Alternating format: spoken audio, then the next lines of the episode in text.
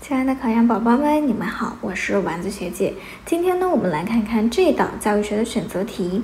教育之所以能促进儿童发展，根本在于儿童在发展上具有什么特征呢？A 选项阶段性，B 选项顺序性，C 选项不平衡性，D 选项可塑性。这道题呢，考察的是人身心发展的一些特征。比如说，我们来看看 A 选项阶段性。阶段性就是说，人在发展的过程当中呢，身体、心理它的发展都呈现出相对独立的前后衔接阶段，因此呢，要寻找到儿童的关键期，进行了针对性的教育。那 B 选项当中的顺序性，它指的是儿童他的身心发展整体过程表现出一定的顺序，因此呢，教育呢要量力而行，要循序渐进。